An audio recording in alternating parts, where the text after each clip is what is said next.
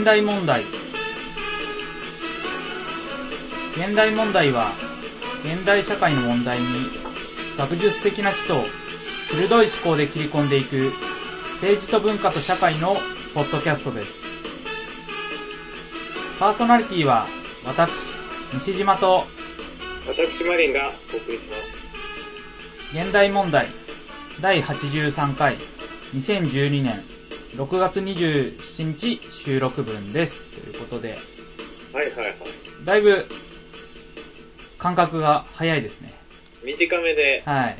パッとやってみようっていうね。はいはいはい忙しくない時に、貯めとくっていう。そうそうそう、それ大事ですね。うん でもまあ、西島さん、先週は忙しかったみたいで。あー、まあ先週っていうか、今週頭っていうか。ですよね。いきなりあの、はいはいはいはい。4時ぐらいから 仕事が始まるという。4時ぐらいからっていうか、あれは、えーっと、まあ文化系トークラジオライフに、えーっと、出てきたんですけども、はいはいはい。はい。えっと、それは TBS ラジオで毎月、えっと、第4日曜日かな。まあ、うん終わりの方の日曜日の朝の、朝っていうかまあ、日曜日の25時から、うんうん。えっと、28時まで。日付的には月曜日ってことですそうそうそうそうそうそう。月曜日の、まあだから、1時から、早朝っていうかまあ深夜の、1時から、えっ、と、3時間かな？よ ?4 時までか。う。うんうんうん。うん。で、えっと、その後でもインターネット配信用にとって結局なんだかんだ6時ぐらいまではいはい。やるんですけどね、いつも。うん。はいはいはい。で、それに出てきました。でも普通に考えたらさ、日曜日のうん。ね、日付変わって、深夜1時って、みんながあの、要は、あれですよね、鬱な月曜日が始まる 夜で、そうそうそうそう。誰が聞いてるんだっていう。ねあのー普通に月曜日から仕事始まる人が聞いてちゃいけないんじゃないかっていう。そうそうそう。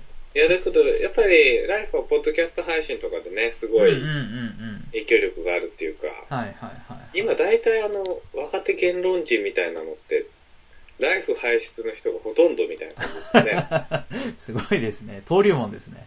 古市さんとか、はいはいはいはい、はい。あとは、津田さんなんかもライフが、ああ、そうですね。ね、火付け役みたいな感じですもんね。あと、えっ、と、ちょうど僕が出た回も、あの、塚越さんがままたご一緒うんウィキして、リークスの、はい、ウィキリークスの、うん、はい、お元気そうで、出てたりとか。はい。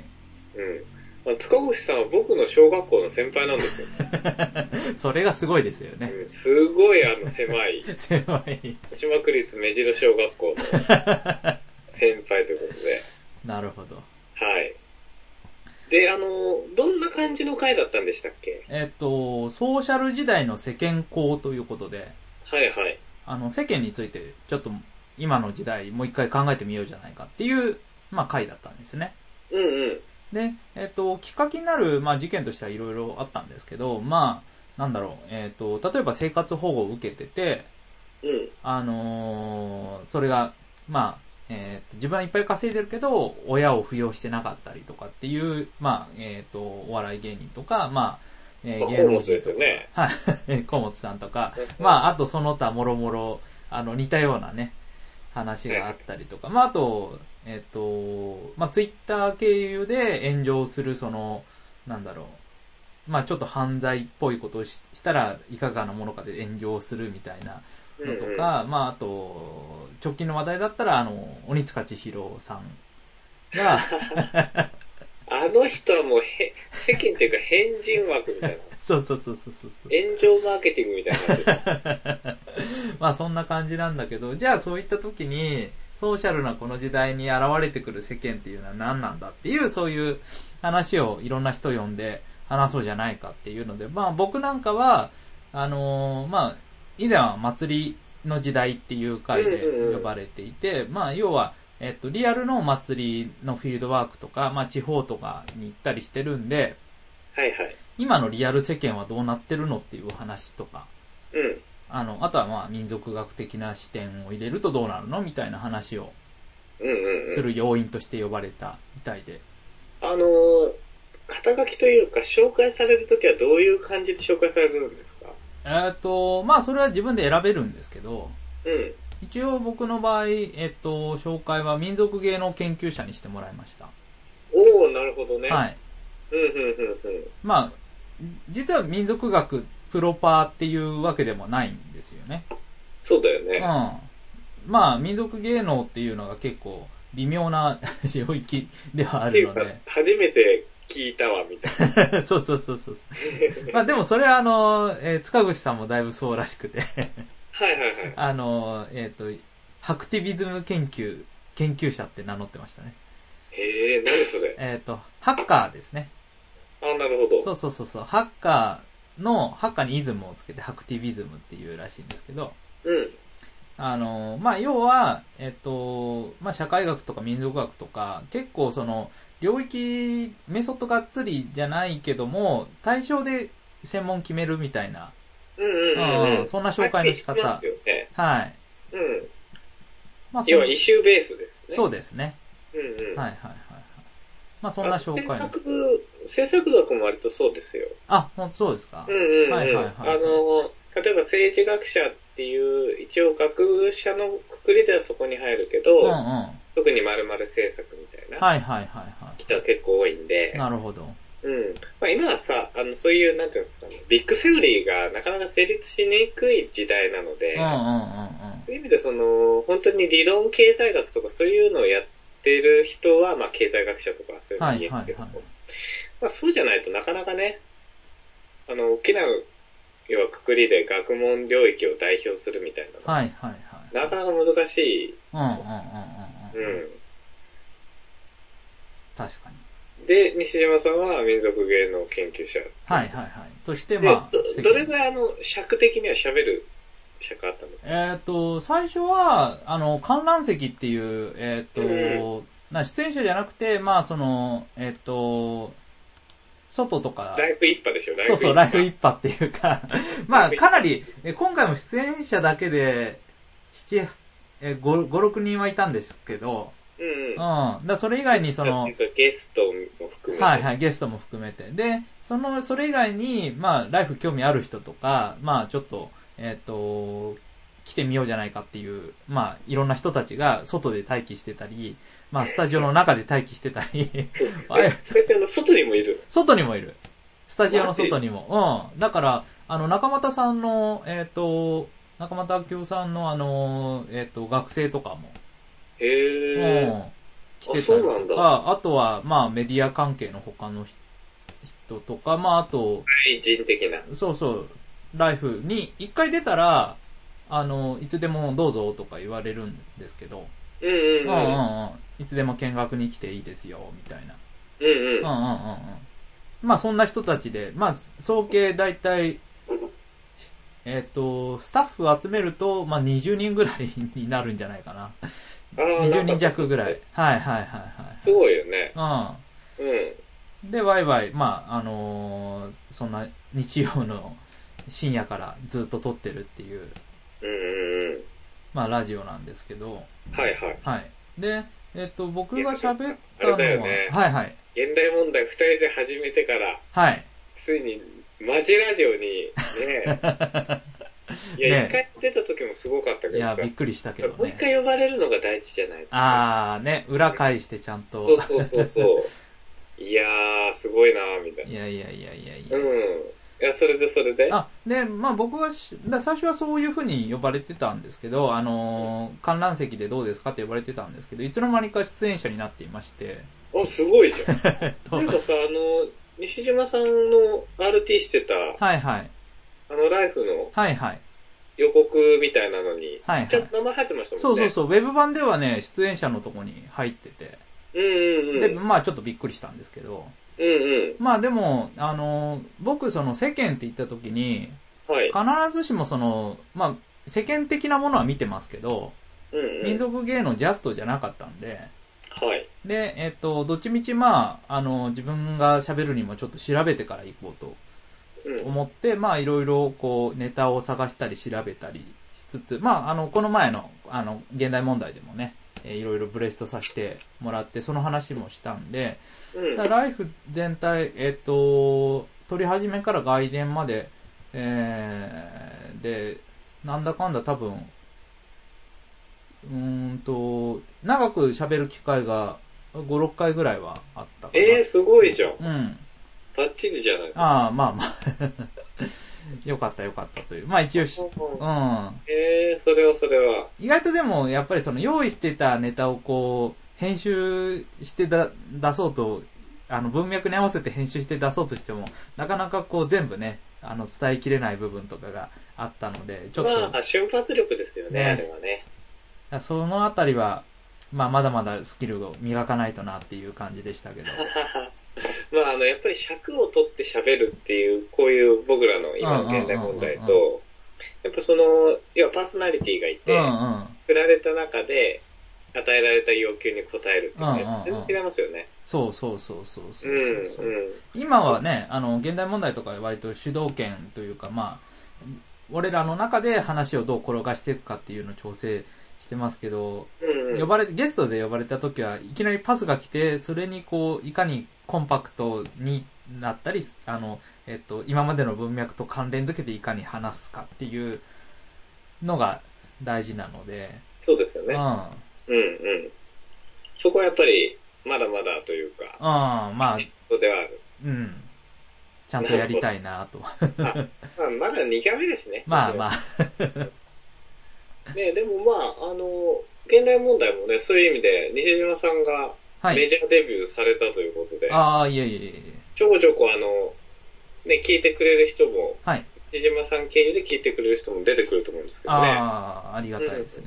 そうなってそういうと。ころで、まあ、あの、ちょっとずつですが、はい。広がっていく契機になるんじゃないかということで、はいはいはいはいはい。うん、楽しみにしてるんですけうんうんうんどね。うん。それで、えっと、実際その、番組の中のはい。やりとりで面白かったところとか、なんか気になったところとかどうですか？はいはいはい。えっと、まあ世間って言った時に、まあ割とこう、最初はまあネガティブなうん。印象があるっていう話とか、あの、えっと、今の会社の中での世間が、まあ強くなってんのか弱くなってんのか。うんうん。で、まあ、えっ、と、以前に比べれば、例えばその、えーホモソーシャル的な、こう、えー会社の圧力みたいなのはなくなってるけど、でもこう、あのー人と人とのこう、付き合い方みたいなのを最小限、こう、あのー例えば、なんだろう、アフターファイブは別に一緒に行動することはないとかっていう中にも、やっぱりこう、世間の目みたいなのは感じるみたいな話があったりとかですね。うん。うんうんうん。それはまあ社会の中で生きてれば当然のこそうそうそうとですよね。そうそうそうそうそう。うん。で、まあ、あの、このなんだろう、えっ、と、えー、まあ、あと、世間の、まあ、えー、どういう話があったかな。あの、前にやった、まあ、安倍金也さんの本とか、あと、えっ、と、あの人、なんだっけ、えー空気と水の話の、空気と水えっ、と、山本七平？あ、そうそうそうそうそうそう、の話とかが、まあ、えー、出つつ、で、まあ、もう一回この世間っていうのがなんだっていう、あのーまあ根本の話。うん。まあ人と人とのつながりなんだから、まあ最終的にはまあ世間があるのは当然で、で、ヨーロッパにも世間あるよっていう話とか、うんヨーロッパにまもあ、そうそうそうぼそう。ぼやっとした感じですね。いや、あの、それは僕の、あの、まとめが あれなんで、あれなんですけど、まあ、例えばヨーロッパとかには、あの、まあ、ヨーロッパはその、日本は、世間が、社会がなくて、世間しかないと。うん。うん。で、ヨーロッパには個人と社会があって、で、個人がその社会と契約してる、うんぬんみたいな、まあ話があるわけじゃないですか。まあ、よく言われる話としてね。はいはいはいはい、はいうんうんで、えっ、と、その時に、あのーえっ、と、フランスに、えー何年か行ってた、あのー国分、えっ、と、国分さん。国分さん、うん。哲学者の。で、が、あのーまあヨーロ、ヨーロッパでも、逆にこう、個人きっちりとしたその個人であらねばならないっていう圧力があると。うん。だそれは世間的な圧力だと。うん。うん。で、えっと、子供とかが、かなり、あのー厳しい教育を受けて、うん。うんうんうん。まあ小さい大人としてというか、未成熟な大人として扱われて、うん。で、えっ、と、かなり厳しい思いをしていて、で、その時に、まあ、あの、意外とこう、救いになってるのが、あの、フランスのあの、日本のオタク文化需要なんじゃないかみたいな話もちらっと。で まあ、あの、日本のメディアとかアニメ、うんうんメディアとかアニメはやっぱり、その未成熟さみたいなのが一つキーワードになってますよね。そうそうそうそう。まあだから、えっ、と、大人になっても子供っぽいことしていいんだみたいな。はいはうん、だちょうどそういうので、ある意味こう、日本的な世間の空間っていうのが、えー救いになってることもあるから、まあ、あのーそのあたりをいいとこ取りして、だから当然そのヨーロッパ的な社会と個人の契約っていうのも大事な場面があるし、じゃあ、そればっかでいいかっていうと、世間なんていうのはそのどこの世界にもあるし、日本にも当然あるから、えっと、それを、あのーまあ、いい悪いじゃなくて、とりあえずあるものとして認めつつ、どう付き合っていくかみたいな話が後半割と、えっ、と、持ち上がってきて、いかにこう、じゃあ、今の世間ってどうやって作られんの？で、それがそのインターネット上ではどうなの？まあ、リアル社会でも例えばダンあのニュータウンとかマンションとかではどうなっていくの？みたいな話を、えーした感じですかね。い。なるほど。はいはいはいはい。あの、あれですよね、まさに、多分最初のきっかけになったのは、あの、河本さんの、はいはいはいはい。うん、事件も大きな、その企画の、あのー始まりうんうんうんになったんだと思うんですけど、うん。はいはい。やっぱりその、具体的な問題がどういうふうに生じてるのかっていうところ、うんうん。うん。あとはその、要は今ネット時代っていうのがキーワードになってたんですけど、はいはいはい。まあネットが普及することによってその前と後でうんうん。どういうふうに変わったのかとか、うんうんうん。多分そういうところが具体的なイシューだと思うんですうんうんうんようんね。で、あの、さっき西島さんとちょっと企画の相談の時に話題にした、はいはいはい。昨日の NHK のクローズアップ現代はいはいはいはいはい。がまさにテーマがそこに近いところで。そうですね。うん。で、ここの、あのーゲストっていうのが僕の知り合いの研究者のはいはいはい。池貝直人さん。はいはいはいはいちょうどですね、えっ、と、先々週末に学会で同じパネルだったんですあよ。、そうだったんですね。そう。なので、すごく親しい方なので、僕も楽しみにしてたんですけど、はいはい。そのテーマっていうのが、あの、忘れられる権利。うんうんうんで、この忘れられる権利、権利っていうのがネット社会を変えるのか。うん。うんうんうんうん。うん。それで、これは、あの、僕らも結構身近な、要はネット上で、その個人情報がさらされて炎上しちゃうみたいな、はいはいはい。うん、ところを、あの、EU で、まあ、規制するっていう話うんうんうんが出てるよっていうことだったんですけど、うん。はいはいはい。まあ、あの、あの、今年の1月にうん EU で、うんえっと、忘れられる権利っていうのが、はいまあ、提唱されて、うんうん。で、これっていうのはそのサーバーの管理者とか検索サービスの会社に対して、その個人が自分の情報を削削除してもらう。はいはいはい。そういう権利を認めることで、プライバシー保護を強化すると。うんうんうんそういうな、まあ、流れが生まれてきてるよっていう話。うん。はいはいはい。うん。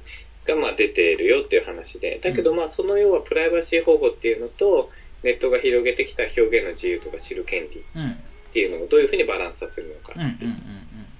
まあ、それがテーマになってたんですよね。そうですね。うん。で、あの、まあ、西島さんも見たっていうふうにおっしゃってて、はいはいあの、すぐには見れなくて、今、まとめとかで結構フォローしてるんですけど、はいはいはいはい。あの、基本的には、いろんな個人情報の流出っていうのが、まあ、ずーっと出てしまっていて、断続的に。うんうん。で、それに対して、まあ、規制する手段っていうのが今までなかったと。うんうんうん。まあ、あってもかなり反差だし、うんうん。あの、非常に手間がかかるもので、まあ、実効性が薄いものだったってことですね。うんうん。それで、まあ、あの、ひどいケースだと、自分の名前っていうか、まあ、一般の人が個人名うんうん。で、あの、自分の名前を入れると、はいはい。まあ、数万件のページっていうのがヒットしてしうんうんまって、そこに住所とか学歴とか、うん。うん。過去の恋人との写真みたいなものうんがさらされてしまってると。うんうんうんうんうん。うんで、まあそういうケースっていうのが、まあ何個もあるよっていう話、はいはいはい。うん、が出てきてるんですよね。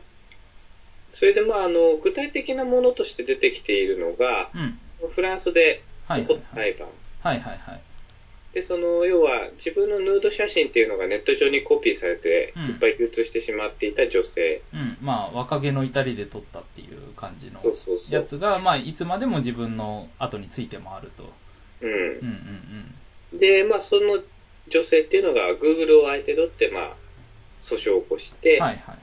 で、その要は自分のそういう、まあ、プライベートな情報っていうのを削除してもらえるのかどうか。うんうんうんで、その判決っていうので女性側が勝って、うん。これがまあ、あの、世界初の忘れられる権利が認められた判決っていうふうにまあ言われていると。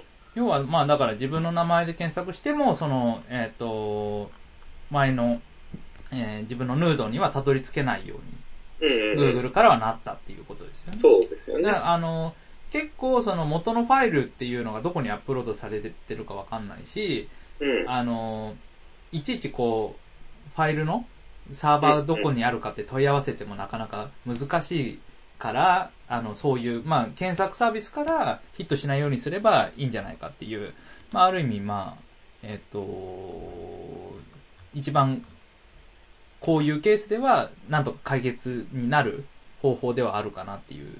うんうんうんうんうん検索されなければ、まあ、ないのと一緒っていう。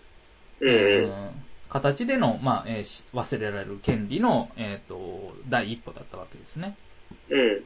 それでまあ、実際にこの判決に対して Google っていうのは、まあかなりうん批判的な立場を取って、これはその報道の自由に対する検閲だって言うん。ってるわけですよね。はいはいはいはい。で、これはまあそのスペインの裁判所で、あの、け決着しないで、まあ EU の裁判所に送られたっていう。あ、えっ、と、それは、あっちじゃないかな。あの、あ、それは前の方か。あの、えっ、とですね、スペインの方で、うんうんうん。あの、お医者さんが、お医者さんたちが、えっと、包協手術、女性はいの胸を大きくする手術をやって、うん。で、えー医療過誤があったと。うんうんうん。で、それで、えっと、その、それが1991年かな？はいはい。に、あの、えっと、患者に訴えられて、それが記事になったんですね。うんうん。で、それで、まあ、その後、その記事がいつまでも Google に引っかかると。うん。で、それで、あの、まあ、あの、まあ、自分の名前検索されるといつもその医療過誤のページが出てき出ててしまうっていう、まあ自分の経歴に傷が、まあ、まあ、実際ついてるし、えっとうん常にそういう目で見られてしまうから、うんまあ、その20年ぐらいもう経ってるのので、うんえっと、いい加減これは、あの、なくしてほしいというか、検索できないようにしてほしいっていうことで、まあ、Google に対して削除を求める訴えっていうのを、その、起こした。なるほど。じゃうんあそれは別の事件で、はいはいで、これに対して Google っていうのがそうそう、相当検閲だっていう話。はいはいはい。で、これは、あの、結構もう目に揉めて、あの、うんうんユーユーロの裁判所とか行ったりしてうん。るという感じですかね。なるほど。うんうんあの、一方でそのディアナさんってさっきの、はいはいはいはいはい。要は、えっ、と、ヌードがヌードの人載ってしまってる女性の件っていうのは、Google はなんか声明を出してるんです。声明も多分出してはいると思う。まあ、不服ではあると思いますけどね。うんはいはいはい。なるほどね。うんうん。まあ、そういう形で、そのプライバシーっていうので、その、まあ、個人の過去の情報、うんうんで特にまあ、仕事をしていく上で差し支えるような情報も、はいはいはい。まあ、乗り続けてしまうんうんっているとうん。いうことで、それをまあ削除すしてもらうかどうかっていうこが、まあ議論になってきているとそうですね。いうことですよね。はい。うん。で、あの、まさに、その世間っていう話うんうん。っていうのが、まあ、あの、ネット社会でうん。ちょっと変容してきているよっていうそところうそうんつながるところだと思うんですけど、うんまあ、西山さん、その、ライフでの議論とか、うんまあ、うん。関連付けたりすると、はいはいはいはい、はい。クローズアップ現代の話っていうのはどういうふうに？あの、いろいろあるんですけど、絡ませ方は。結構ね、ライフの最後の方で恋愛の話とかになって、うん。で、今その、Facebook とか、あの、やってる、まあ若い人で、うん。あのーすごいこう、自分が今誰と付き合ってるかをいかに出さないかですごい手を揉んでる人たちがいるという話になりまして、でそれは、あのー例えば、まあ同じ場にいたとしても、うんカップルが同じ場にいたとしても、あのー一緒に写真には写らないと。うん。だからいつもどっちかが写真を撮って、で、アップロードしてるという感じ。うんうん。だから、あの、えっと、片方が、あのーい、いない状態だ、同じ場所にいるっていうことをソーシャルには上げなかったり、あるいは、あのー朝ツイッターでおはようってつぶやくのも、あのーうんうん。わざと時間をずらしてつぶやくみたいな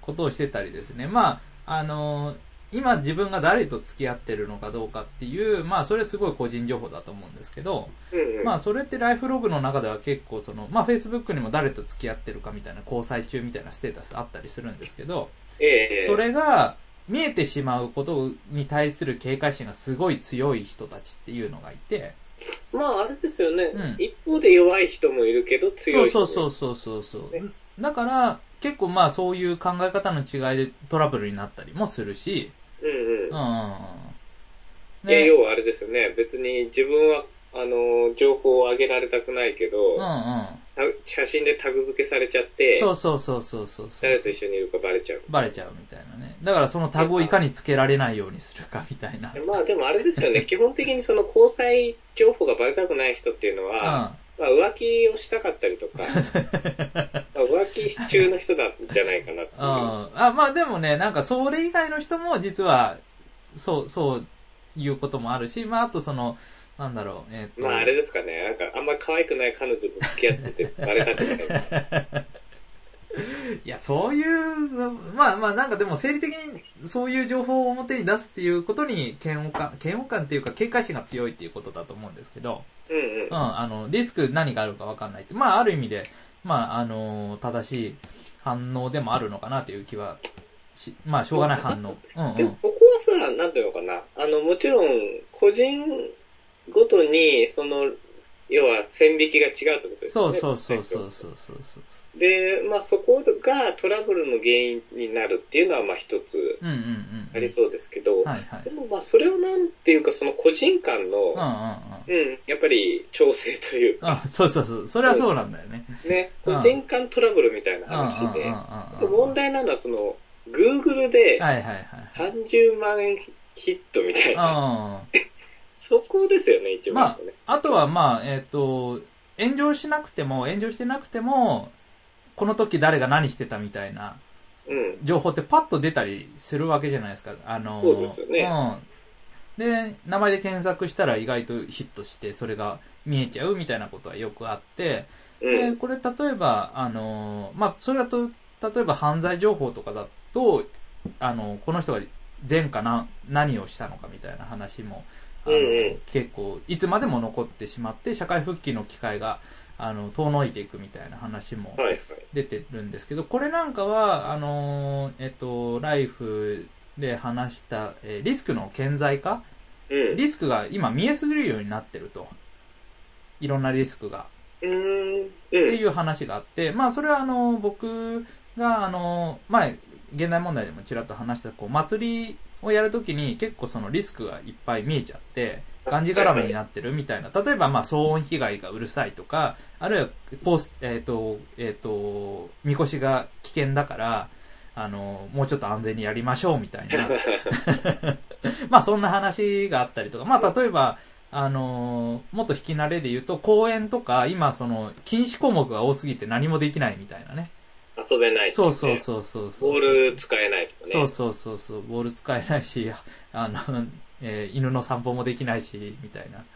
な。うん。で、そういうのいろいろあるんですけど、うん。で、今は結構その、まあリスク、これをするとこういうリスクがありますよっていうのが見えすぎるようになっちゃって、うん。それとどう折り合いをつけていくのかっていうのが、まあ難しいというか、まだ手段がないから、その、えっ、と、リスクが見えるようになったんだけど、その安全なこと、完全に本当に安全なことだけしてると、すごいがんじがらめになって何もできなくなっちゃうから、うん。うん。じゃあ、どう、どうそのリスクと折り合いをつけていきましょうっていう話が、今、なかなかこう共有されてないからどうしましょうっていう。そこは難しいですよね。そう。それすごい難しいんだけど、まあこれ一つのリスクの顕在化の事例でもあると思って、例えばその前前科、例えばまあ、えっ、と、よく言われるのは、例えば、レイプとか、性犯罪者の、あの、身元を明かして、あの、例えば GPS も持たせて管理しましょうみたいな話があったりするわけじゃないですか。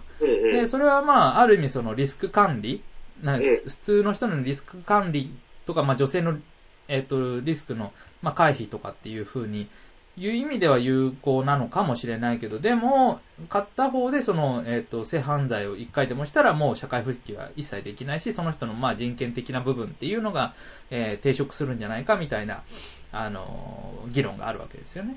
はいはい。うん。で、それと、まあ似たような感じで、例えばまあが学生時代にちょっとやらかしちゃった、飲酒してしまったとか、なんだろう、えっ、と、一回でもそういうミスをしてしまったら、それがいつまでもネットにさらされ続ける、検索可能になり続けることで、えっ、と、まあこれからどういう不利益が、あの、被るかわかんないし、現にまあ被ってる人が今出てきているっていう話でもあると思うんですね。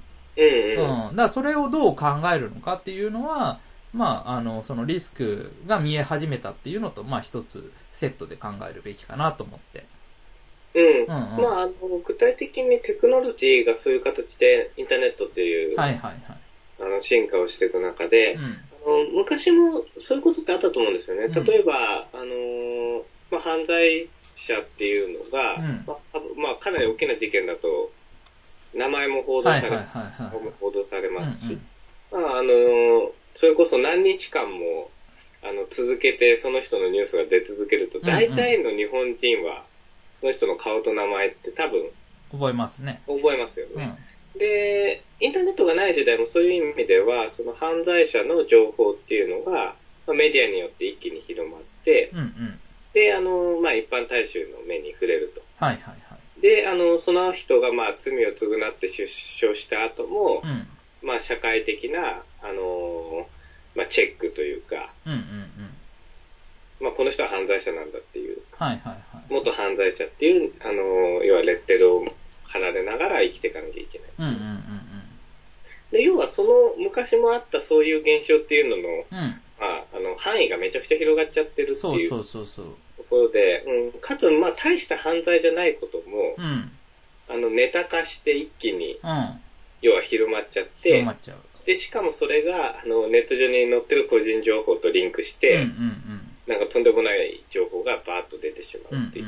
うんそういう、あの、現象が今起こってるってことなんだと思うんですうん。よね。はいはいはいはいはい。うん。だからそこが、あの、かなり難しいところで、うん。うん。そのあたりの、昔からあったことがより、あの、ストレートに顕在化されて出てきてしまうっていう、うんうんうん。うん、ところなのかなと思うんですけど。うんうんうん。うん。だからこれ、まあその、難しいのが本当に、あの、規制をどうやって実行するのかっていうのも、まあまず難しいですし、うん。あの、なんだろう、規制したらし下でこの表現の自由との線引きも難しいという、うんうん、。まあ、かなり、あの、がんじがらめというか、うん。うニッチもサッチもいかない感じなんですけど、うん。うん。うんえっ、と、例えばですね、えっ、と、この、あの、一番最初に、クローズアップ現代の一番最初に出てきた男性の場合だと、あのーまあ、大手企業に勤めてて、で、自分のお店に、あのーなんか、タレントの誰それさんが来て、女連れで超うぜえって、ついつぶやいてしまったと、ツイッターで。で、そしたら、ツイッターはその、匿名でというか、あの、全然本名出さずにやってたんだけど、うん、これがあの2チャンネルで、あの、注目されて、うん。こいつちょっと、制裁しとくかみたいな、うん。潰しとくかみたいな話題になって、で、一気に、あの、ツイッターの過去ログをバーって当たられて、で、そこからミクシーに飛んで、あの、個人情報が調べ上げられて、で、写真とか、あの、住所とか、まあ、えっ、と、家族構成とかがどんどんどんどん明らかになっていって、で、えー翌日にはもうすでに、えーいろんなところに転載されまくって、まあ、あの、2チャンネルのまとめサイトとか、まあ、その他もろもろその、えーネット上に情報が拡散して、えっ、と、この A さんが、あの、自分側からいろんな情報も削除しても、えー結局、転載されまくってるんで、火は消えずに、えー自分の会社も辞めるし、あの、えー結構、インターネット上に自分に対する誹謗中傷が、うんううんんうん、溢れてしまったっていう、まあそういう、あの、事件だったわけなんですけど。はいはいはい。うんうんうん。うん。これなんていうのは、まあ確かに、えっ、と、ね、タレントさんがプライベートで来た、あの、お店に、うんの店員さんがなんか、えー誰それが来たみたいなのをつぶやくっていうのは職業倫理的には、うん。まあちょっとあれ、あれというか、まあまずいですけど、うん。で、その1回の失敗で、もうかなり、あのーその人の人生も狂ってしまううん。ぐらいの制裁が与えられてしまうっていう、まあそういう、えー現状があるし、まあ、あの、そその情報がいつまでもネットに残ってしまうん。う。うん。し、その削除をするにしてもその申請先とかがかなりわからない。いろんなところに拡散し続けてしまって。うん。うん。だからこれの対応策っていうのが、まあ、かなり難しいところにあるっていう、うんうんうんうん。話なんですけどよ。ね。いや、あのー僕はですね、結構この問題については、かなりはっきりした意見がありまして、はいはいはい。ぜひぜひ。うん。あの、基本的には、うん。えっ、と、個人情報は、あの、削除されるべきだと思うんですね。はいはいはい。うん。で、あの、表現の自由とか知る権利っていうのですね、これはあの、ちょっと僕一時期法律勉強してきた時に、はいはい。た時期にいろいろ調べたんですけれども、あの、よくある問題で、うん例えばその週刊誌っていうのうんが、うんえっ、と、政治家の家族についての情報を上げたりとか、うん。はいはいはいはい。上げるというか、まあ記事にしたりとか、うんそういう意見っていうのがあるんですね。はいはい。それであの、政治家っていうのは基本的に公人、パブリックな人うんうんうん。で、えっ、と、国民に、まあその、一挙手一投足を知らせるはい。必要があると。はい。いう、あの、まあ、判例っていうのがいろいろ出てるんですけれども、はい。あの、その政治家の家族まではそあの入らないだろううんうんうんというのが、まあ言われていましてですうん。ね。なるほど。それであの、結構大きく騒ぎになったのが2004年ぐらいのことなんですけど、うんうん。えっ、と、田中真紀子さんの長女っていうのが、はいはいはい。えー、まあ、なんか離婚ととかのですね、うんまあ、情報っていうのを、まあ、うん週刊誌に書かれまして、うんうんうんうん。出版差し止めの仮処分の申請を出した。ああ、はいはいはで、まあ、それがあの東京地裁に認められまして、い。うん。えー、その週刊誌は、あの、出版できなくなった。はいはいまあ、あの、74万部ぐらいの、えっと、発売をしてたんですが、はい。在庫はもう出荷しないなるほど。なったんですね。で、これはあの、メディアはですね、まあ、出版差し止めってかなり大きな、えっ、と、ニュースなのでう、ん。これは表現の自由の侵害なんじゃないかっていうのがかなりですね、あの、問題視されたんですけれども、はいはい。これ僕は、あの、基本的に表現の自由と、まあ、プライバシー権っていうところの対立で、で、ぼあの、基本的にですね、あの、まあ、これ憲法の問題に入っていくんですけれども、はいはいはいはい。あの、公共の福祉ってあるじゃないですか。はい。で、いろんなその憲法の人権規定っていうのはう、ん。その公共の福祉に反しない限りっていううんことを、まあ、使っていろいろ定義されているんですね。はい。うん。それで、その表現の自由っていうのは、えっ、と、公共の福祉に反しない限り認めるっていう言葉がないんですよ。なので、その、公共の福祉と表現の自由の関係って、まあ、憲法だけパッと見るとちょっと理解しにくいんですけれども、はいはい。基本的には全てのあの人権項目とか、まあ、権利の項目って、うん。あのー今の法律の解釈だと公共の福祉に反しない限りっていうのが、うんうん。絶対についてくるっていう形になってるんですね。うんうんなので、その直接的に公共の福祉っていう言葉、文言がなくてもですうん。ね、表現の自由にも公共の福祉に反しない限りっていう条件が必ずついてくるう。うんうんうん。まあそういう解釈が、えー成立しているとうんうんうんいうなので、その表現の自由っていうのも、うん。あくまでその個人の尊厳とか、うん。あとはその国民として知らなきゃいけない情報はいはい。っていうのが、えー、守られるために、うん。そのために表現の自由っていうのは用いられるべきであってなるほ、ど。表現の自由そのものが目的なんじゃない。うんうんうんうんうん。そういう考え方が、まあ僕の中でははいはいはいありまして、はい。はいはい。その表現の自由が守られても個人の尊厳が踏みにじられたら、うんうん基本的にはもう本末転倒だと思うんですよ。うんうん。うん。なので、ほ表現の自由っていうのは個人の尊厳を守るためにあると。はいそはい。の大前提に立つと、例えばその Google 上にうん。プライバシーについての情報がいっぱい載っていて、まともな生活ができないとか、うんうん仕事もつけないとか、うんうんそういう状態にある人っていうのを、うんうん。要は守るために、あるいはその立場を改善するために。表現の自由っていうのが、あの、ある程度その、まあ、抑制されるというか、はいはいはい。うん。あの、メディアがそこを自重するっていうのはですね、当然あるべきなんじゃないかなっていうふうな立場に僕は立ってるんですけど、はいはい。あのーまあ、僕も、その意見にはすごい賛成で、その A さんの事例の場合、その、えっ、と、まあ、つぶやいていろいろ炎上しちゃったという、まあ、A さんの場合は、あのーだこの削除要請みたいなのとか、まあ、A さんのプライバシーみたいなのは守られるべきだと思うんですけど、ちょっと難い。しいのは、えっ、と、スペインのお医者さんの。話で、これ難しいですよね。うん。で、このスペインのお医者さんは、の場合は、まあ、1991年に、えっと、新聞記事になって、まあ、実際事実、その補強手術を、まあ、ミスしたのは確かだと。うん。で、それが記事になって、で、その記事がいつまでも検索可能な状態になっていることで、まあ、仕事に支障をきたすと。で、うんそれっていうのは、でも新聞報道に出て、まあ、ある意味パブリックになってる、まあ、情報だし、えっと、患者としては欲しい情報。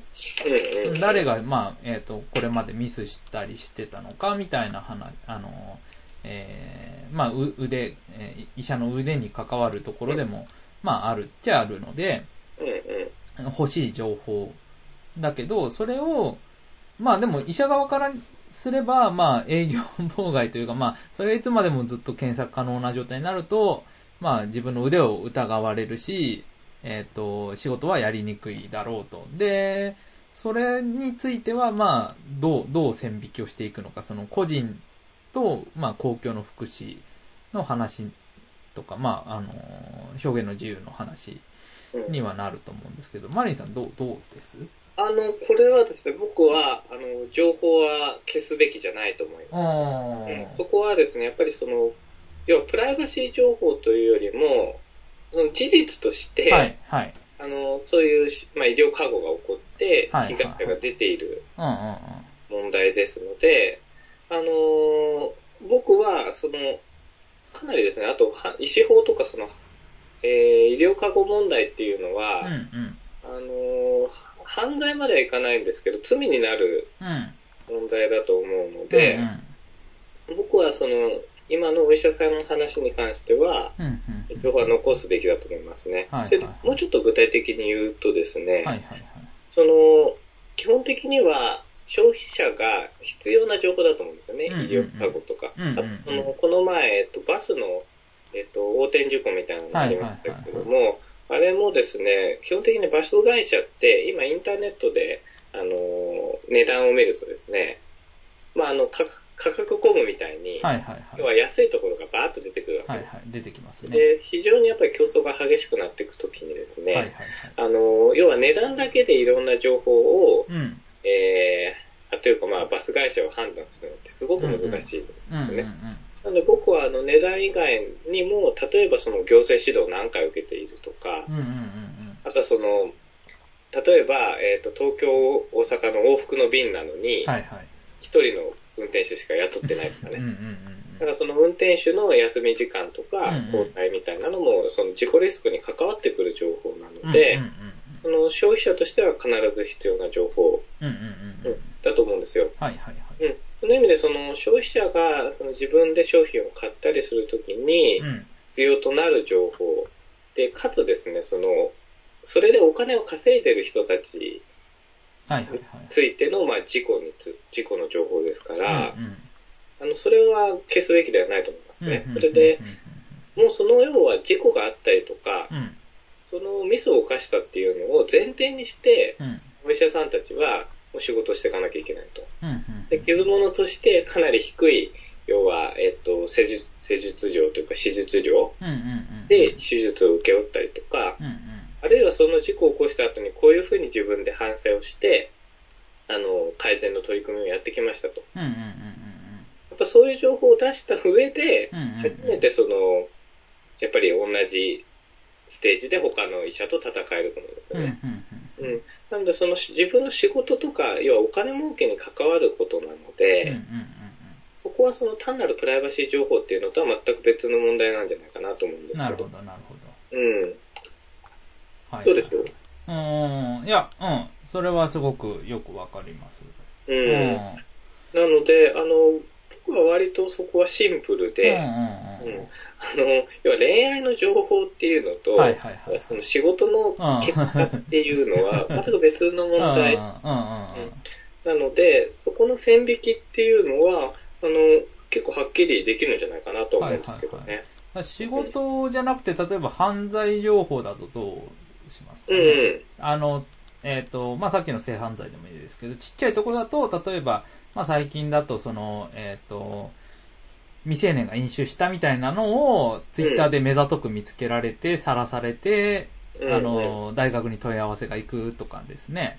うん。だそれも、まあ、えっ、と、一応法律違反ではあったりする。ええわけなんですが、はいあの、えーでもそ、その情報がどれだけこう紐付けされたりとか、あの、削除要請まで行くと大丈夫、いいいいのか悪いのか、その削除が正当か正当じゃないのかっていう話になってくると、結構その、微妙になってくるかなっていう。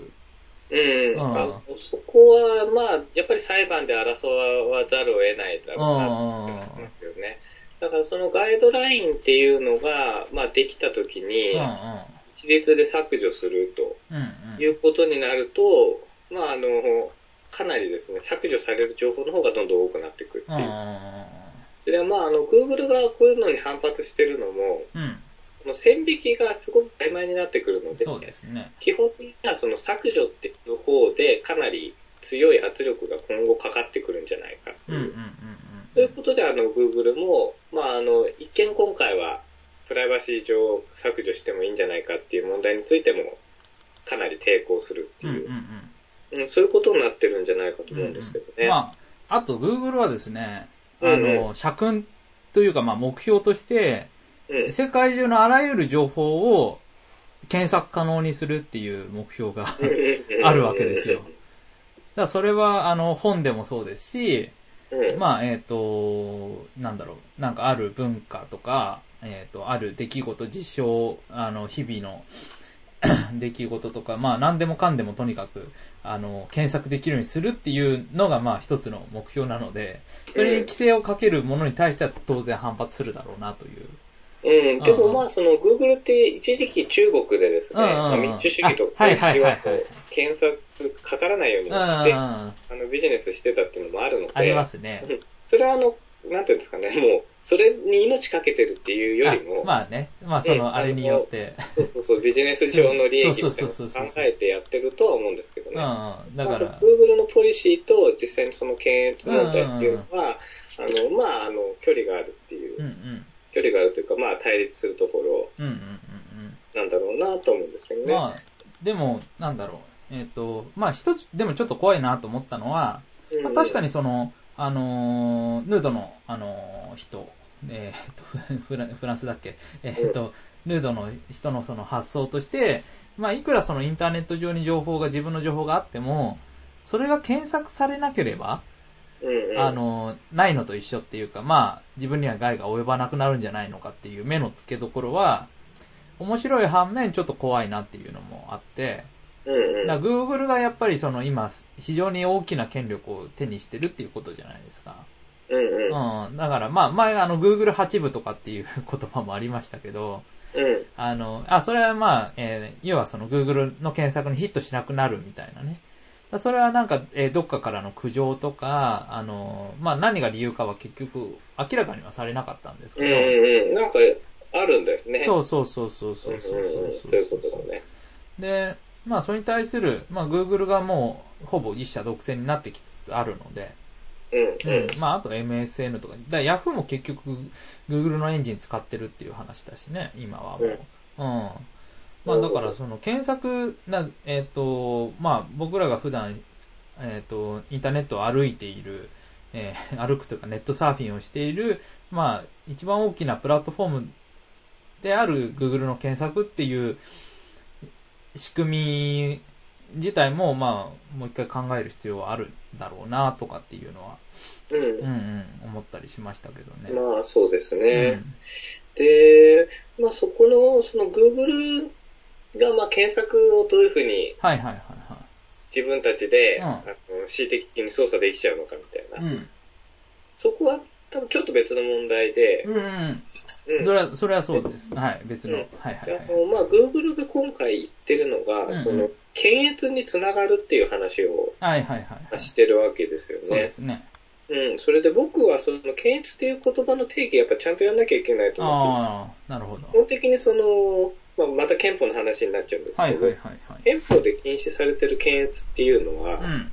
あの、行政権による表現の自由への介入なんですね。はいはいはいでこれ、もうちょっと噛み砕いて言うと、その国の立ちとか国の政策に対する反対意見、はい。うんうんうん。あるいはその政治家に対する批判。みたいなものを禁止しようと。うんうんうんでもそれは行政の力によって禁止する。はいはいはいはい。それがですね、検閲禁止、あ検閲問題なんですね。うん。まあ、じゃあ、対行政っていうことですね。行政というか、まあ政府というか。まあ。あと政治家とかね。うんうんうんうん。だからその権力者、うんうんうん。権力とかあとは国の体制みたいな、はいはいはいはい。そういったものへの反対意見とか批判をうんうん。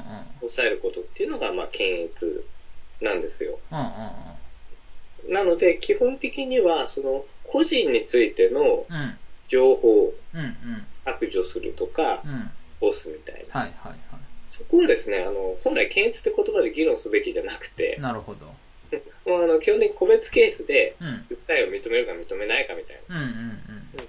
そのそのラインをどういうふうに引くかってことだと思うんですね。なるほうん。それで僕は基本的に、その、少数者の権利ど。うんうんうん。っていうのを守るのはうん裁判所だと思っているのでうん、うんこれその、要は、マジョリティが困ってどうこうっていうのではなくてうん。、はいはい具。体的な個人っていうのが困ってると。うんうんで、その時に判断を仰ぐうん。うん。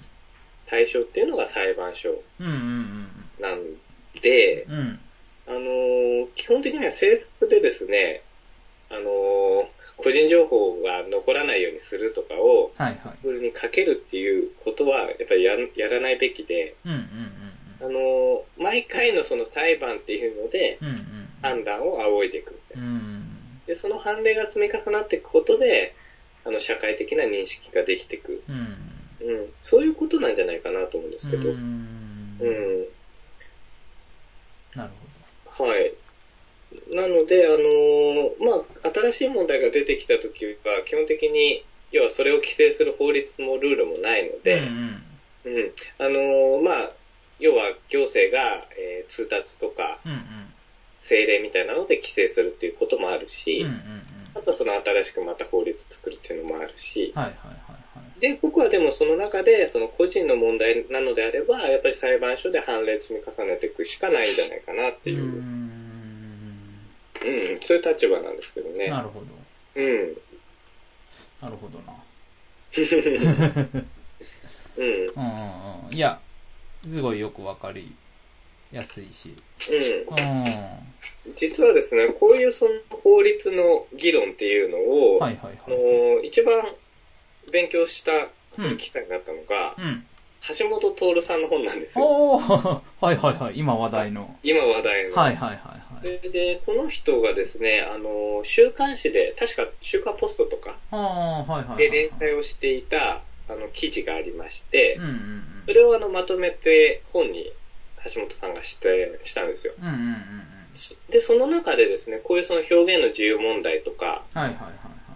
とは、えっ、と、あれですね、人権問題みたいな話っていうのを、その時々のニュースで結構取り上げていて、うん。うんその、法律的に考えるとこうだみたいうん。うんうんな、うん、話を書いたコラムがしうん。て、うんそれはあの、すごい、あの、わかりやすくて、おすすめなので、うんうんうん、あの、今ちょっと絶版になっちゃってるんですけど、あ、そうなんえーっと、どんなタイトルで？えっ、と、真っ当勝負です。おう。小学館から出てる 真っ当勝負。真っ当勝負。うん。で、これはあの、多分、えっ、と、読んでみると、うん。あの、橋本さんの、要は、価値判断とか、うんうんうんうん。あとその思考形態みたいなのがわかると思うので、はいはいはい。あの、橋本さん嫌いな人にもですね、ぜひ、ちょっと対策本として 読んでいただけるとなるほど。はいいんじゃないかなということで。はいはいはい。うん。あの、なので今僕が展開した話っていうのは基本的に法律家の議論うんうんうんうんのやつで、あの、見てみるとそうなるんじゃないかなっていうこと、うんうん、なんですけどね。うん。なるほうん。ど。そういうのが、なんだろうな、まあこういう細かい事例がどんどん、あの、判例積み重なっていくみたいなのっていうのは過去にも当然あったわけですよね。あそうですね。うんうんうんあの、基本的に、あの、法律で特に今の知る権利とか、プライバシー権みたいな問題は、あの、憲法マターなのでうん、うんこの憲法判断っていうのは、あの、裁判所が何個も示してるんですよね。うん。はいはいはい。でで、あの、憲法の教科書なんかを見ると、うん。その有名な事件っていうのがうんうん何個出てきていて、例えば、あの、公民の授業とかでもですね、はいはいあの、チャタレー夫人事件、はい。はいはい。あったな。なんか聞いたことあるような、はいはい。シャタレー夫人の恋人だっけな。そうそうそうそう。あの、えー出版差し止め、そうなんですね。はいはいはい。で、それもですね、基本的にそういうような形で具体的な事件があって、申し立てが行われてうん、うんうん。で、判決が出ると。うんうんうんそうん。の出た判決っていうのが、まあ、判例という形で残って、はいはいはい。似たような事件が起こるときは、まあ、必ずこの判例に従うだろうと。うんうんでそういう前提になって、まあ、世の中のいろんな裁判とか制度っていうのができていくことになるので、うん。うんうんあの、基本的に、あの、法律の世界っていうのはその判例が積み重なっていって、うん。はいはいはい。うん、あの、まあ、それがルールになってくるっていう。うんうんうん。なので、あの、今回のこのプライバシーの問題についても、あの、EU の判決があるわけですよね。はいはいはい忘れられる権利みたいなのが言われるようになった。うんうんうんうんということで、それもやはり判例っていうので、新たな権利っていうのが、例えば認識されるようになったりとか、この後のその政策っていうのが決まり、決まっていくようになるとかね。はいはいはいうん。はいあの、そういうことだと思うんですけどね。なるほどなるほど。うん。なので、あの、やっぱり、具体的な訴えっていうのをどういうふうに認めていくかっていうところでう、んうん。あの、この後動向が決まっていくんじゃないかと。うんうんうん。うん。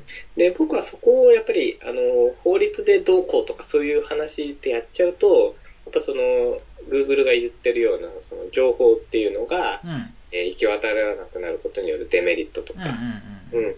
あとはその、えーイノベーションを阻害するみたいなうんうんうん。情報をあの出せなくなることで、はいはい。そういう器具とかもあると思うので、うんうんやっぱそこはあの、事例で一事例一事例で、裁判所がまあ判断を示していくと。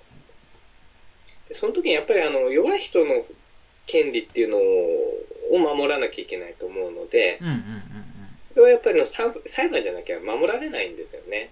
あの、要は立法法律レベルになると基本的にその被害がマジョリティになったりとうん。そうか、ですね。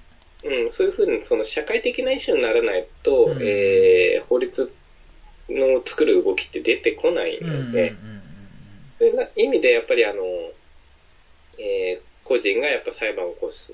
うん。で、それをサポートする弁護士がいるとか、うん法律家がいるっていうところで、あの、解決していくべき問題なんじゃないかなっていう気がするんですけどね。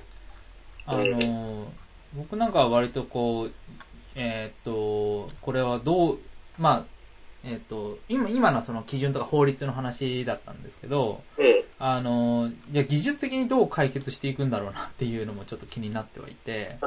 うん、手続きとかとして、まあ、えー例えば、こう、削除あーするべきっていう結論が、まあ、裁判で出たとして、うん。で、実際、かなりいろんなところに情報は行っちゃってるわけですよね。うん。で、今、そのサーバーとか、っていうのも、必ずしも国内だけじゃないですし、うん。うん、あの、えっ、と、世界各地にサーバーがあって、そこの掲示板に書き込まれたり、まあ、データが避難させられてたりすると。ええうん。だそういった時に、まあ、えっ、と、どういう形でこう削除申請とか、あるいは、えっ、と、名前だって、こう、同姓同名の人もいたりするし、うん。うんうん。だそういう、えっ、と、細かい手続きとかは、今後どう、どうやってこう、うまくその情報だけを削除する、あのー仕組みというか、システムはどう作っていくんだろうなとかっていうのを考えると、なかなか気が遠くなる ものを感じる。そうそうそうそうそうそううんで、やっぱりその、うん、そこは、もうどうなるかわからないっちゃわからない。うんうんうんうん。だから、その時々の、あの、うん、まあでも、基本的には、個人の情報を削除したりとか、うんうん。あとその、要は一律で情報を管理するシステムはいはいはい。のを作ったりっていうのはめちゃくちゃコストが高いので、うんうんうん。できないでしょうね。うんなので、うん、あの、選ばれた情報について引っかからなくするっていうところが現実的な落としどころで、ですねうん。で、そこはもう、あの、答えがない。ですから、個別ケースについての判断を見るっていうところ。それで、もうですね、あの、残念なことなんですけど、はい、はい。えー判例を、要は変な判決が出ちゃうことっていうのはよくあるんですよありますね。うん。それで、特にですね、最高裁で変な判決が出たりすると、えらいこっちゃ。えらいことになっちゃってうん、それで、まあ、あの、判例として、まあ、延々に残り続けると。うんうんうんうん。それで、具体的なところでですね、うんあの、借地者化法っていうのがありまして、うん。ほうほう。あえの、ー要は家の賃貸契約に関する法律なんですけどはいはいも、はい。それがですね、あの、まあ、いろんな考え方があるんですがうん、うんうん。えー最高裁の判例によって、うん。かなり借りる人の権利が強くなっちゃっているああ、はいはいはい。っていうのが。あるんですね。えっと、それはもしかして、あの、資金礼金とかの話ですか？あ、えっ、とですね、そそれではなくて、はい要はその、借りた人うんうんを追い出せないっていう、ああ、追い出せない。はいはい、そっちか。っていうことなんですよそれで、今、あの、具体的に問題になっているのが。うんうん。えっ、と、公共のマンションとか、うんうんうん公共の住宅、うん。だから、えっ、と、し例えば自治体がやっていたり、国がやってたりする、うんうんえっと住宅について。なんですけれども、要はですね、あの、一回借りた人っていうのが、うん。何世代にもわたってその、要は部屋に住み続けるっていうことがはい起きてるんですね。はいはいはいで、はい。高級住宅っていうのは基本的に、うんえー、一時的にまああの、民間の住宅に住むことが難しくなってしまった人っていうのが、そうですね。えー避難的に住むと。はいはいはい。で、そのために安い家賃うんうんうんうん。で、あの、運営されてるっていうのがはいはいある。んですけれども、そうですね。くじ引いてなんか、あの、当選するのを待つんですよね。そうなんです、そうなんです。うんうんうんで、でもそれがですね、今その、要は借地借家法の判例のおかげで、はあはあはあ。えー、その追い出せなくなってしまってるうーん。と。長期間、すごくいい条件で、うんうん。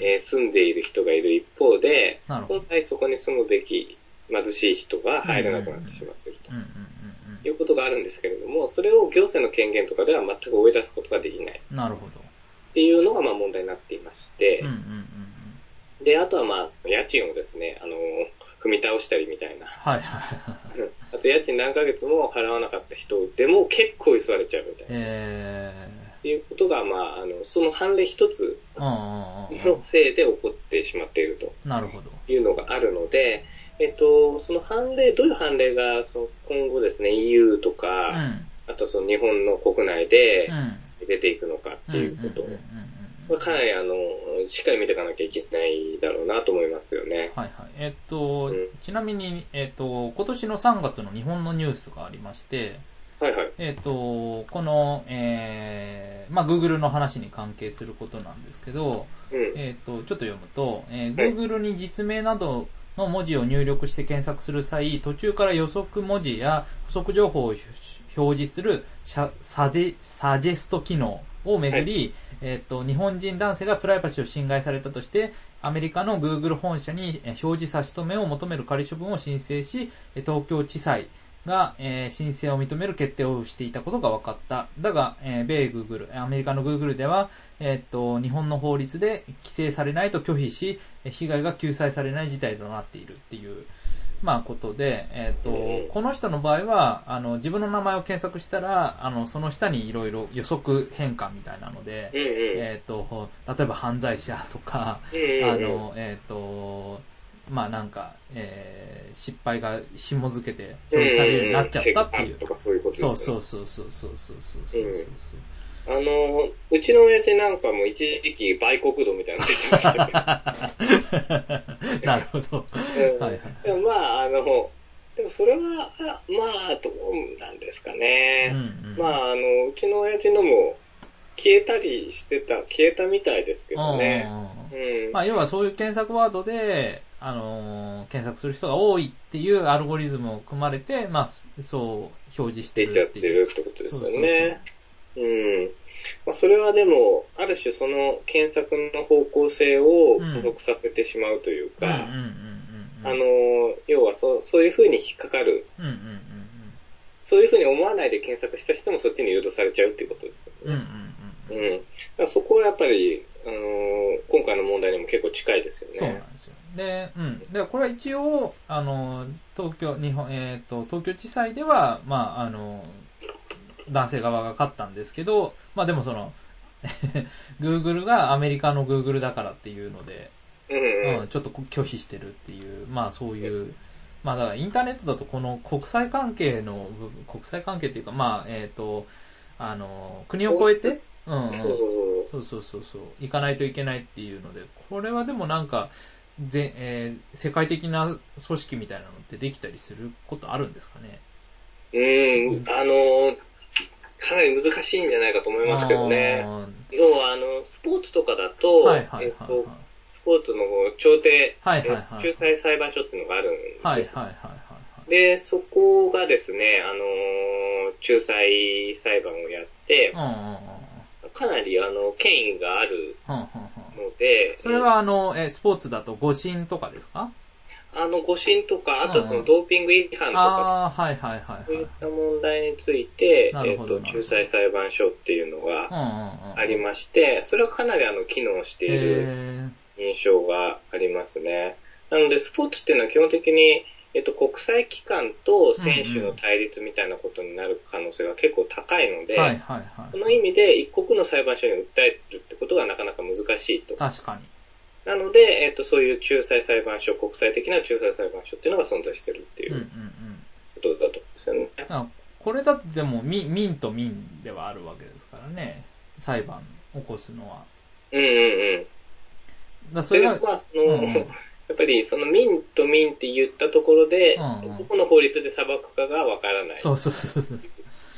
ことですもんね。うんうんうん。なので、そのスポーツ仲裁裁判所っていうのは、おそらくですね、その裁判所っていうのがかなり積極的に情報を集めたりとか、うーん。そういうことをするってことだと思うんですよね。うんうんうん。あともちろん、まあ、双方の弁護士っていうのが、あの、それぞれの証拠を集めるっていうのもあると思うんですけれども、うんうんうんうんまあ、そういう形で、えっ、と、国際的に、どの法律とか、どういうものを持って裁くのかっていうのを。はいはいはいはい。で、あのースポーツの場合、明確なのはですね、うん。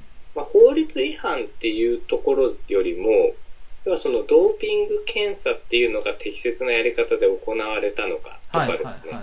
あとはその、要は、スポーツの選手選考みたいなものが、うんうんだったのかどうかみたいな。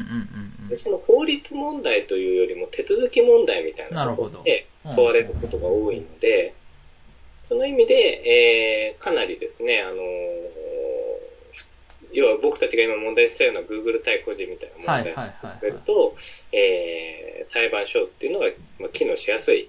うんうんうん。まあ、あの、仲裁裁判所っていうぐらいなので、うんうんうんその間に入って交渉を、まあ、いや、取りなすみたいな、うんうんうんそういうイメージなんだと思うんですよ。ね。うんうんうんなので、西島さんが今問題提起されたような、うん。えー、国家間、国家間というか、要は、その別の Google がある国。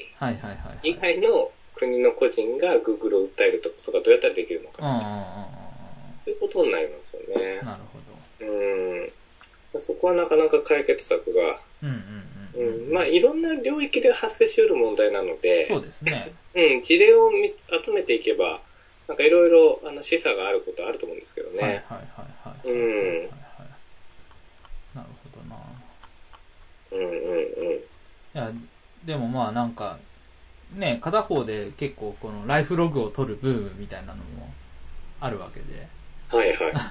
自分の情報を結構どんどん出していくと、まあうん意外とこう、えーっと、今まで見えなかった、自分でも見えなかった、あの、自分の足跡があるし、それをもとに、まあ新しい人と繋がれたりっていう、うん、あの、まあライフハックっていうか、まあ自分の人生を新しい目で見る一つの道具だったんだけど、そそれがまあ利用され、簡単に利用されうるっていう、これはでもリテラシーの問題になっちゃうんですかね。うーん、そうですね。だから、まあ、あの、よくある議論で言うと、その自己責任論ですよね。はいはいうん西島さんが今言ったリテラシーを身につけられるかどうかっていうのも自己責任だし、うんうんうんで、やっぱそこはですね、その、要は、公開することによる便益っていうのを、うん。はいはい、僕らは享受するわけで、そうですね。その公開する便益と、あとはその、その情報っていうのが一人歩きしてしまって、何か被害を負うリスク。うんうんうんそこは多分自分でかなりその、損得感情をうまくしていかないといけないっていうことだと思うんですよね。うんうんうんで、要はその損得感情をするために、あの、いろんな情報がやっぱりちゃんと出ていかないといけないし、うんうんうんあの学校とかでそのあたりの情報教育っていうのをしっかりやらないといけないし、はいはいはいはい。そういうことだと思うんですようね。んあのやっぱりさっきの、えっと、要は芸能人がはいはいはいはい。来て、で、それを晒しちゃったっていうのも、うん。まあ、あの、そこまで制裁を受ける話ではないと思いますうんが、うんまあ、社会的に見たら、うん。明らかにおかしな行動おかしいな。うんうん。うん、なのであって、そこはやっぱりその、そのリテラシーが低い人とか、あとそのあたりの感覚が弱い人が、やっぱりあの、被害に遭いやすいっていう傾向うんうんうんっていうのはあると思うんですようん。うんうんね。うんうん。なのでそこは、なんていうのかな。あの、それこそさ、えっ、と、まあ、学力が低かったり、貧困層において、えー、子供が生まれる、はいはいはいあの、否認できないうん。うん確率が高いっていうのも単純にありますけれども、うんうんうんそれと一緒で、その、まあ、情報っていうのを、とか、その危機意識とかね、うんうん技術を使うことによって、どういうメリット、デメリットがあるのかみたいな。うんうんうんうんここを、どういう機会で、あのーどういう機会を持って教えてあげられるのかはいはいはいはい。っていうところが、やっぱすごく今後問われてくるんじゃないかなと思うんですよね。ああ、それはなんか、ちゃんとやろうと思えば結構面白いところまでできると思いますけど、うんうん。うん、なかなかね、具体的に、じゃあ、そうそう、具体的には難しい。そうそうそうそうそう。ねえ、やってる人、あ、そう、だから、あの、えっ、と、ライフでも、まあその話が少し出て、うんうん。で、えっ、と、まあ、なんかその付き合い方とか、そのソーソーシャルと現実とのその距離の取り方とかが分かんなかったり、まあどこの情報まで出せばいいのかみたいなので、まあ、あの、えーうまく立ち回れない人みたいなのがいるっていう、えー話どうしようかって言った時に、まあこれちょっと半分は笑い話なんだけど。あの、まあ昔は恋愛でも何でも、ある程度こう先輩的な人がいたと。うん。で、その先輩から手ほどきを 受けたりとか、まあいろいろこう、あの、嘘か本当かわかんないけど、いろんなこう、情報を、まあ、あの、教えられながら、こう、えっ、と、成長していったんだけど、今そのソーシャルメディア時代の、あの、に手ほどきをしてくれるソーシャル先輩がいないと。それ面白い話ですね。でも、結構その、うまあ、あの、きちんとはしてないかもしれないけど、明らかに経験談が聞けるわけですよね。うん。その、身近な先輩っていう、うん。うん、のは。だから、そういうレベルの、なん、なんていうの、こう、こう、あの、ソーシャルメディアとの付き合い方みたいなのが、うんうん、うん。あるといいかなと。あの、ね、先生から教わるんじゃなかなかこう、身につかない部分そうですよねそうそうそうあの、僕ちょっと今コンピューターの授業を大学で持ってるので、はいはいはいはい。このリテラシーの会にですね、うんうんどういう授業を今までやってたかっていうのをちょっと聞いてみたんですよ。あそれで、でも基本的に、えっ、と、まあ、すごくいい授業をやってた学校っていうのは、まあ、100人生徒いて1人ぐらいあ、はいはいはいはい。で、あとはもう本当になんか、まあ、申し訳程度というか、とりあえずやったみたいな。で、もうみんな寝てましたみたいな。まあね、あのー先生自体があんまり馴染みがなかったりしするし、ね。そうそうそうそうそうんんんそうなんですよね。うんなので、その、僕が今自分で言ったその教育でなんとかするしかないっていうのも、実際難しいんじゃないですかっていう。だから全然あこう、の、でも僕は今、あの、学生たちを見てて思うのは、うんやっぱりそのニュースでそういう風になっちゃってる人がいるみたいなのを見て相当あの、気を使うようになってるっていうのはあると思うんですなので、あの、なんかね、例えばツイッターで先生の悪口書いちゃうみたいなはいはいはい。のもすごく少ないですし、うん。なので、あの、そのあたりのセキュリティ意識っていうのは、そのソーシャル先輩じゃなくても、うんうんうんうん要はその炎上して怖いみたいな。そうだね。それで、あの、かなり自制的になる、あうん、ところはあるんじゃないかなあとなるほど。まあ、事例からの積み重ねというか、まあ、こうなるとアウトだよっていうのがね。そうそうそうそうそう。んんんうん。なんかそれは僕見てて思なるうところなんほどなるほどですけどね。うんうん。なるほど、なるほど。それはまあ経験的に、まあうん学習してるっていうことだよね。そうだね。で、そこはなんか僕らも、うん。うん。わから、正解わからないじゃないですいや、か。もう、だって、だ、何の言葉がこう、ね、誰の金銭に触れるかわかんないわけですから、ね。。わからないいですし、うんあの逆にね、その、ちょっと面白いこと書こうと思ったら、ギリギリのライン狙わないといけないみたいなさ、そうですね。まあ、まあ、あるじゃないですかい。わゆる世間一般で言われてることじゃないことになる可能性があるわけですからね。そうそうそうそう。だからまさに、あの、炎上マーケティングじゃないですけど、うん。うん。はもう鬼塚千尋さんが。やっちゃったみたいなのも、あれは話題にはなってるわけで、うん。だからそこも、やっぱりそのギリギリの読み合いラインに乗ってみたい。なのも、やっぱり、あのーすかなり駆け引きやりながらうん。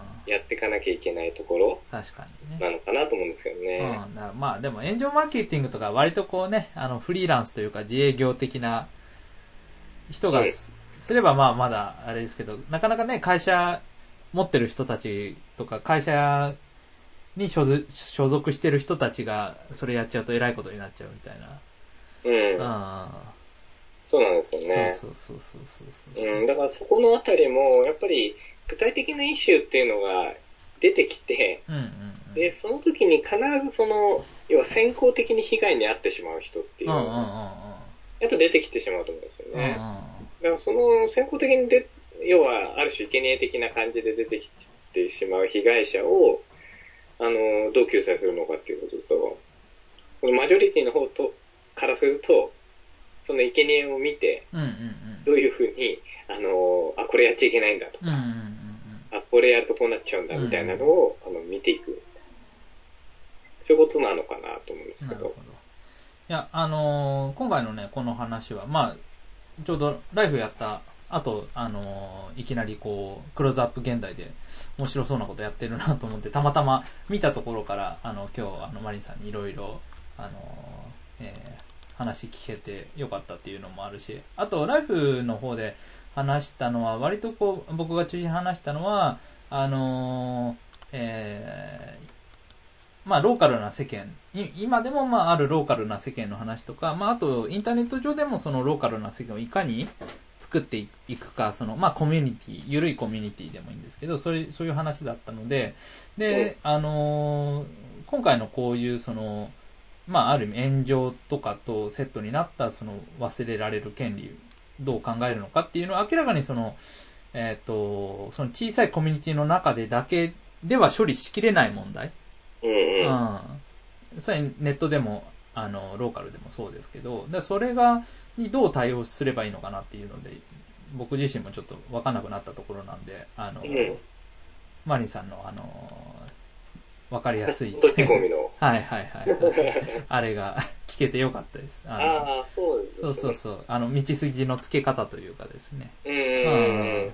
やっぱりあの、僕がいつも考え方として使ってるのが、うんその具体的なイシューとか問題っていうのが生じた時に、うんうんそれがどういうふうにあの解決していけるのかとか、はいはいはいはい。どこまでだったらこの問題に対応できるのかみたいなところうんうん。から考えているので、うん。あの、演疫的に例えば世間って何かとか、うんうんうん。ウェブ上で新たにできて、生まれてきた世間って何かみたいな議論から、あの、いろいろ問題を浮き彫りにしていくってこともできると思うんですけど、はいはいはい。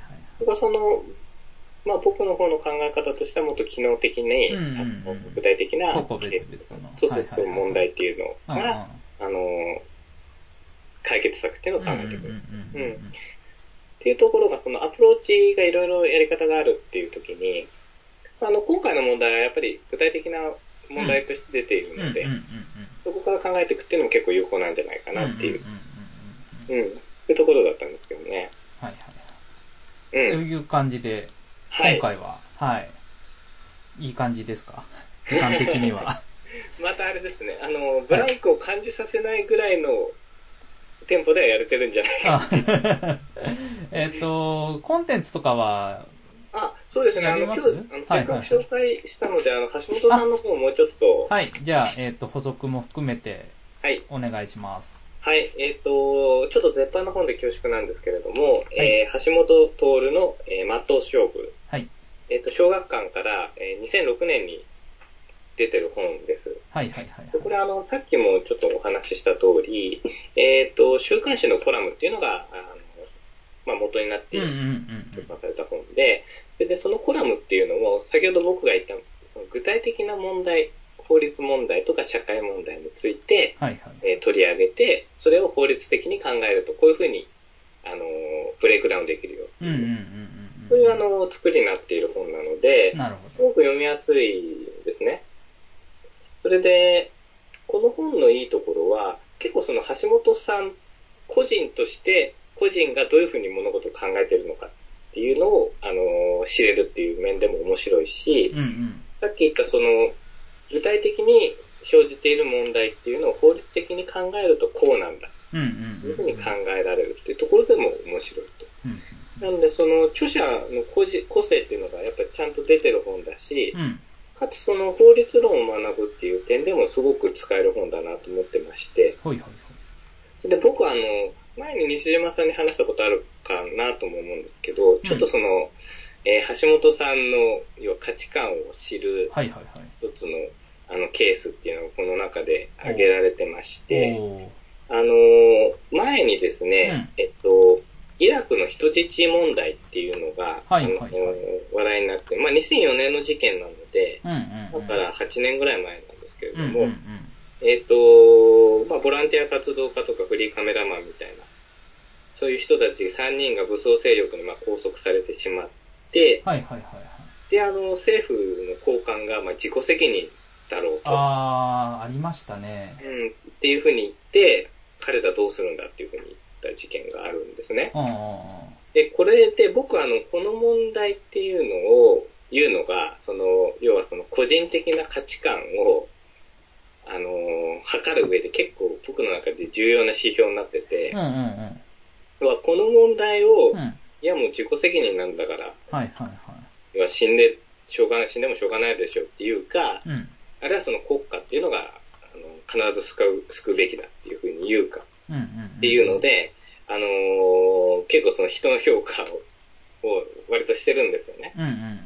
で、この問題、まあもう古い事件なので、もう議論してる人もいないんですけど、まあ久しぶりに読んで、うん。はいはいはでい。橋本さんっていうのは、うん。えー、絶対にこの人質救うべきだっていう。スタンスなんです。それで、まあもちろんこの3人が捕まったことで、まああれだけ話題になって迷惑かかったっていうのは間違いないんですけれども、うん。その責任を論じる上で一番重要なのは、うん。その犯した罪とそれに対する罰のバランスなんだっていう話ですね。で、これもまた法律論で財形均衡の大原則っていうんですけど。要はその彼らが要は自分でいいことをしようと思って入っていって、うん。そこで捕まっちゃったとうんうん。いう事実が死に値するかどうかっていうああ、なるほど、ね。話。で、あの、橋本さんは考えていて。あ全くそんなことないだろうと。でかつですね、ここ僕と橋本さん一致するところなんですけど。まあ、国家っていうのは、どんなにどうしようもない国民であっても、保護する義務がある。それはもう政府が国民のお金で成り立っている存在なので。当然。当然、えっ、と、保護する義務があると。はいはいはいはい。だけれども、その、まあ、何でも無条件にっていうと、まあ、無限限、無限責任になってしまうので、そうではなくて、まあその被害に遭っている人を救出する利益と救出することによってかかるコスト、うんうん要は他の国民が被るコストってうん。いうのを見ながら、うんうん。あの、保護しようと。はいはいはいはい。で、今回の、あの、その、えー人質事件については、要はその、3人を救出することによってかかったコストっていうのは、うん。要はそのままですね、要は3人が捕まらなきゃかからなかったコストなので、うん。えー救出コストっていうのは国民の負担になると。うん。なので、その負担分っていうのは3人に請求すべきだ。おうおうはいはいはいはいはい。そういう立場。なるほど。ですよね。うん。なので、その3人の命を、要は、えー見捨てるっていう話っていうのでは全然なくてう、ん。絶対に助けるべきだと。うん。でその助けることによって生じたコストっていうのは、他の国民に転嫁すべきものではないのうで、ーん。国民に請求すべきだみたいな。ん。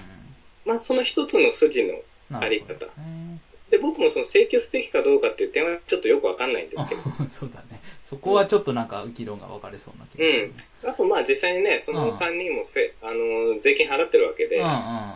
で自衛隊もいるんだかうんら、うんその、要は助けるときに生じるコストみたいなのうん。は、まあその税金で保険払ってるようなもんなので、それは助けてやれよっていう話だとも思うんですけ。どね。でもまあその、一つの筋の通し方として、うんうん。元さんはそういうふうに考えてたんだなっていうのうんで、あの、自己責任で死んでもいいみたいな人だったら本当にとんでもねえやつだなと思うんですけどうんう、んはあの、あ、やっぱ違う考えなんだなっていうのが知ってて、あの、これ面白かったところなんですよね。いやー、ねそのうちでも、現代問題でも橋本さんも特集しないといそうけないそうそうそうそう。かなと。うん。あのーまあ、あの、すごい面白い。結果だと思うので、はいはい。あの、関西に住んでる西島さんからすると結構、ああ、はいはいはい。ね、あの、いろいろ言いたいことある。言いたいことあるっていうか、まあ、僕の周りはもうだ、だいたい、そういう大学の周りなんて、まあ、しかも人文系の大学の周りは、こうね、反橋本だらけだから、そうですよね。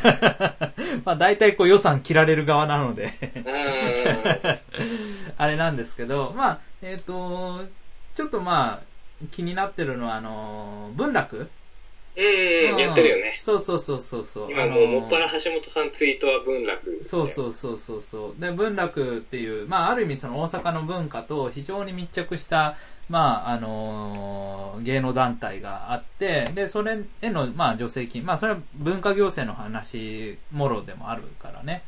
うん。うん。だから、あの、どうなるかっていうのは非常に注目したいし、まあ、あと、そこの委員会に、えっ、と、民族芸能の専門の先生で知り合いの先生も実は入っていて、素晴らしいね。うん いろいろやっているらしいので、うんうん。だから、ここの、あの、動向っていうのは、そのうち一回、あの、僕自身も勉強して、あの、話ができるようになりたいなと思います。うん、あの、僕も橋本さんはずっと注目して見てるので、はいはいあはい。の、そのあたりの具体的なイシューについて彼がどうしてるのかっていうところは、うんうん。あの、結構掘り下げて議論したら、はいはいはい。うん、お互いにとってプラスなんじゃないかな。そうですね。うん。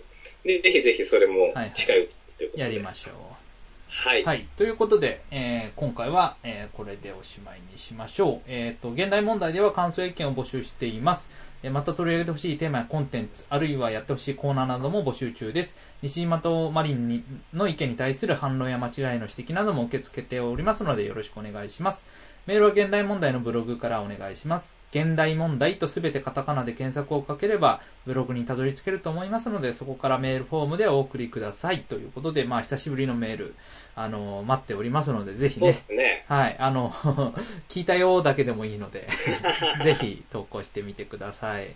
はい。はーい、ということで。で、じゃあまた来週か再来週。はい。まあ、あの、近いうちにまた撮りましょうということで、はい、えー、お疲れ様でした。はい、お疲れ様でした。